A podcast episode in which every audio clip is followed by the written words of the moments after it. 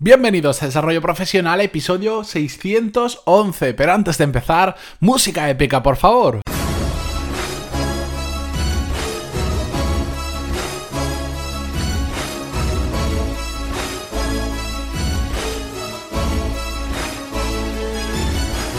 Muy buenos días a todos y bienvenidos un viernes más a Desarrollo Profesional, el podcast donde hablamos sobre todas las técnicas, habilidades, estrategias y trucos necesarios para mejorar cada día en nuestro trabajo. Sabéis que es viernes, me gusta hacer episodios sin guion, sin escaleta, ni nada similar, simplemente compartir un tema con vosotros. Y hoy, además, me vais a permitir que en el primer minuto os lea un párrafo muy cortito de, cuatro líneas, pero que nos va a servir de introducción para el tema que quiero compartir con vosotros hoy. Así que allá va. Dice así. La juventud de hoy ama el lujo, es maleducada, desprecia la autoridad, no respeta a sus mayores y chismea mientras debería trabajar. Los jóvenes ya no se ponen de pie cuando los mayores entran al cuarto, contradicen a sus padres, fanfarronean en la sociedad, devoran en la mesa los postres, cruzan las piernas y tiranizan a sus maestros. No me he vuelto loco, no os preocupéis.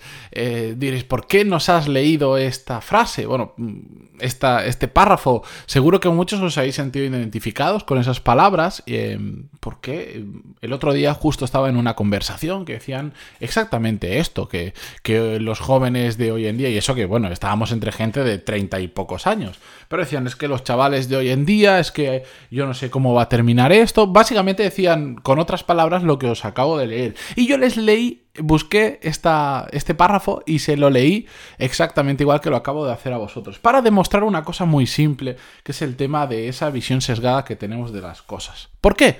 Porque esto que yo os he leído, igual alguno ya lo ha reconocido, pero no es un intelectual de la época que lo haya escrito, sino que fue escrito por una persona que murió, atentos, en el año 399 antes de Cristo. Una persona llamada Sócrates.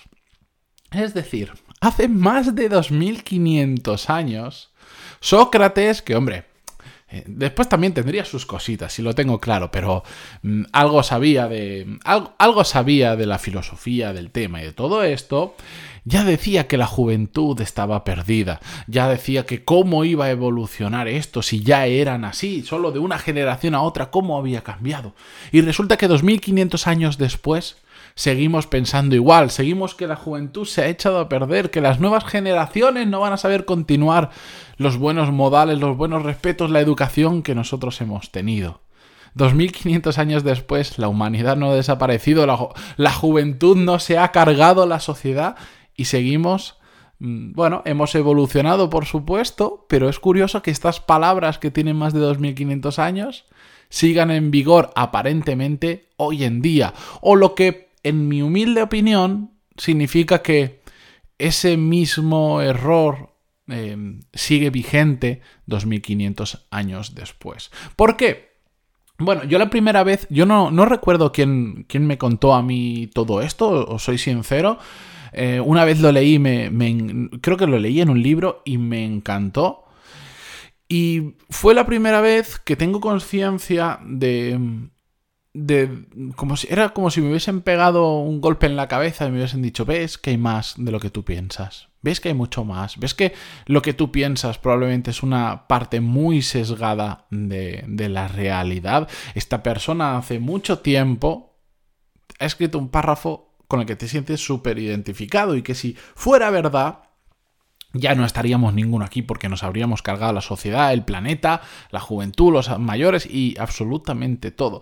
Y esto yo se lo leí el otro día en una conversación que tenía, fue un poco friki porque, bueno, tuve que sacar el móvil, ponerme a buscarlo y leérselo, pero lo veo necesario porque incluso habiendo dicho esto, hay mucha gente que todavía cree que es así. Por supuesto, hay cosas que van cambiando. Lo que pasa es que Em, lo que yo les argumentaba en esta conversación es que nuestra visión cambia muchísimo cuando somos nosotros los jóvenes a cuando empezamos a crecer. Y eso que yo, bueno, yo me considero bastante joven todavía. Em, a, esperanzas de vida hoy en día de 80 y 90 años, eh, estoy hecho un cachorrito todavía. Mm, entonces, cuando yo tenía esa edad, cuando tenía esos 15, 16 años de rebeldía, entre comillas, mi visión de todo era muy diferente a la que tengo ahora. Y por supuesto, dentro de unos años será muy diferente. Seguirá evolucionando y seguirá cambiando. Y el hecho de tener una edad u otra, una visión u otra, no me va a dar más o menos razón de lo que esté em, ocurriendo. Con esto lo que quiero ver es que si nosotros como personas, con los años, la, visión de las cosas va evolucionando de esta manera, imaginar lo que puede cambiar visto por los ojos de otra persona con otra cultura diferente o con simplemente o la misma cultura pero otra forma de ver las cosas muy diferente a la nuestra. Mm, a mí me gustó mucho este ejemplo cuando lo aprendí porque porque ves que al final tenemos esa opinión súper sesgada de lo que sucede en la realidad. Y en muchas ocasiones vemos em, una realidad creo que mucho más oscura o mucho más pesimista de lo que realmente es. No quiero decir que la realidad sea más positiva o mejor, sino que tendemos a quedarnos solo con la parte mala. Siguiendo el ejemplo, sí, hay cosas que vemos en determinados jóvenes, que decir, que chavales de, que están en esa etapa tonta, que decimos, madre mía, lo que están haciendo, este, este tío cuando sea mayor, ¿qué hará? Pero ¿y nosotros cuando teníamos esa edad? ¿Qué cosas hacíamos? Si, nos, si, pudiéramos ir con una máquina del tiempo atrás y nos viéramos, tipo mm, el cuento de Navidad y todo esto, pues es que nos asombraríamos de las tonterías que hacíamos, incluso aunque estuviésemos dentro de círculos sociales con un nivel de educación, mm, o sea que no éramos mm, piezas, por decirlo de alguna forma, con posibilidad de terminar en un reformatorio, em, sino niños o chavales normales, pero que hacíamos nuestras trazadas, que por supuesto no nos apasionaba estudiar probablemente, que, que, íbamos a los exámenes con lo justo y necesario y que alguna vez hemos copiado. Y claro, yo me imagino los profesores o las personas mayores de la época dirían, madre mía, estos, estos chavales que vienen a clase sin ganas, que tal, pero porque no se acuerdan que cuando eran, ellos eran jóvenes, probablemente eran prácticamente iguales a nosotros. Y los chavales de hoy son prácticamente iguales a nosotros cuando teníamos su época. Lo que pasa es que tendemos a verlo negativo y tendemos a quedarnos con eh, los casos extremos de lo que vemos. Es decir, claro, si yo hoy en día veo un chaval de 14 años, que ha dejado el colegio porque no quiere estudiar, que trata mal a sus padres, que no quiere trabajar, que se pasa el día sin hacer nada, tal, tal, tal. Claro que puedo decir, esto es lo que en España se llama un nini, ni estudia ni trabaja. Podríamos decir, madre mía, la juventud, mira cómo son, hoy en día, en mi época eso era impensable, pero porque simplemente te estás quedando con el dato de un chaval. No estás pensando en todos los otros que mientras ese está en casa haciendo nada, todos los otros que sí que están en el colegio, que están estudiando, que están exámenes, que se están preparando, que están formando, que están aprendiendo cómo funciona la vida. Lo que pasa es que los casos extremos, sobre todo a negativos, son los que nos llaman a la atención, son aquellos con los que nos quedamos. Y en el mundo de la empresa, porque diréis, ¿y todo esto por qué me lo estás contando? Bueno, pues porque en el mundo de la empresa pasa exactamente igual. El otro día veía una noticia Mm, voy a dejar el nombre de la empresa de atrás por si alguien se enfada o lo que sea. Decía, tal empresa denunciada por sus trabajadores, por explotación, por no sé cuántas historias, tal, tal, tal, tal, tal, tal. Y em, en el artículo donde comentaban la denuncia, también entrevistaban a la persona que llevaba em, eh, recursos humanos, creo que era, en esa propia empresa.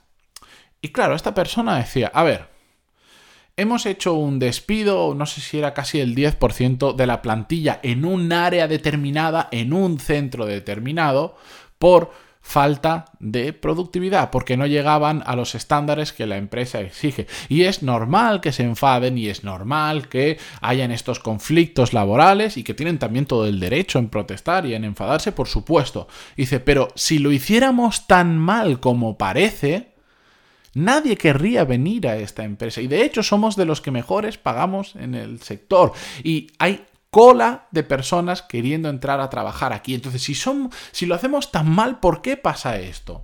Era la reflexión que él hacía a efectos de ver que realmente se hace mucho ruido, se hace mucho eco por una, por una noticia mala, pero que solo está viendo un trozo de la empresa, pero no se hace eco del resto de casos, o sea, estamos centrándonos en el 10% de las personas que han tenido, que pueden tener toda la razón del mundo, ¿eh? no lo estoy negando, pero que han tenido un problema con la empresa y la empresa les ha mm, despedido, pero no estamos viendo que el 90% de las personas que están en la empresa siguen trabajando, siguen ganando sus sueldos, llegan a los estándares de productividad que la empresa quiere, etcétera, etcétera. Lo que pasa es que en esa noticia se demonizaba a la empresa porque les trataba de explotadores y tal. dices, hombre, pues mm, decían que era, por ejemplo, una de las cosas, es que ahí, ahí es cuando se empiezan a contradecir. Decía que los estándares de de productividad que ponía la empresa eran imposibles de alcanzar. Y entonces despedían a la gente, pero porque era imposible alcanzarlos. Y claro, este hombre decía, hombre, si fueran imposible alcanzarlos,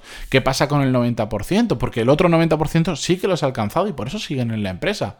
Lo que pasa es que normalmente las historias negativas pues, nos llaman mucho la atención. Y nosotros vemos esa noticia y ¿qué hacemos?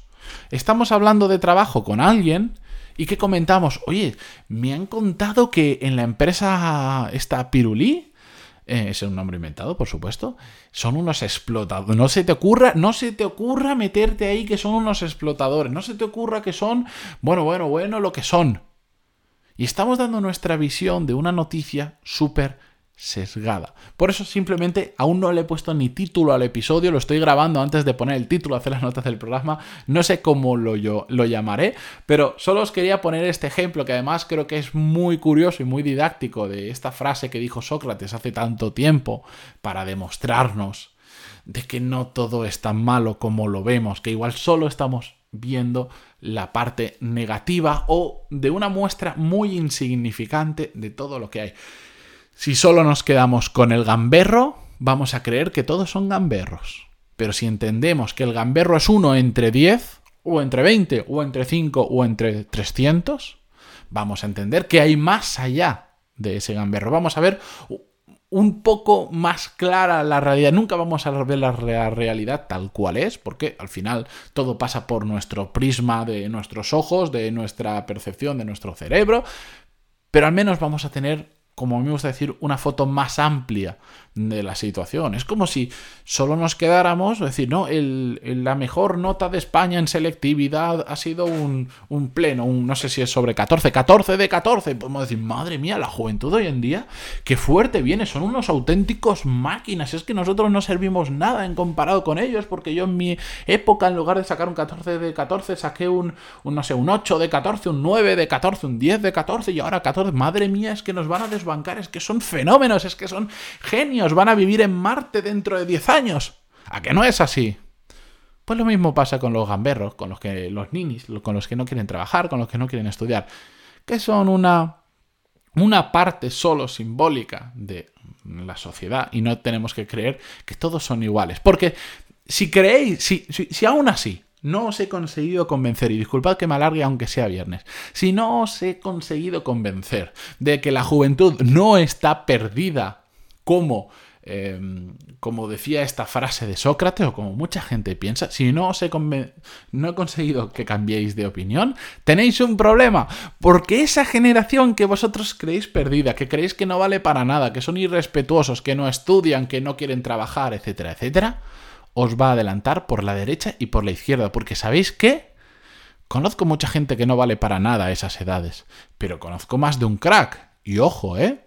Ojo que gente que ha nacido con la tecnología, que desde, no es que haya nacido con la tecnología, nadie nace con tecnología, pero que desde muy pequeños están tocando tecnología, que desde muy pequeños se están interesando por temas que cuando nosotros teníamos esa edad ni existían o no estaban a nuestro alcance.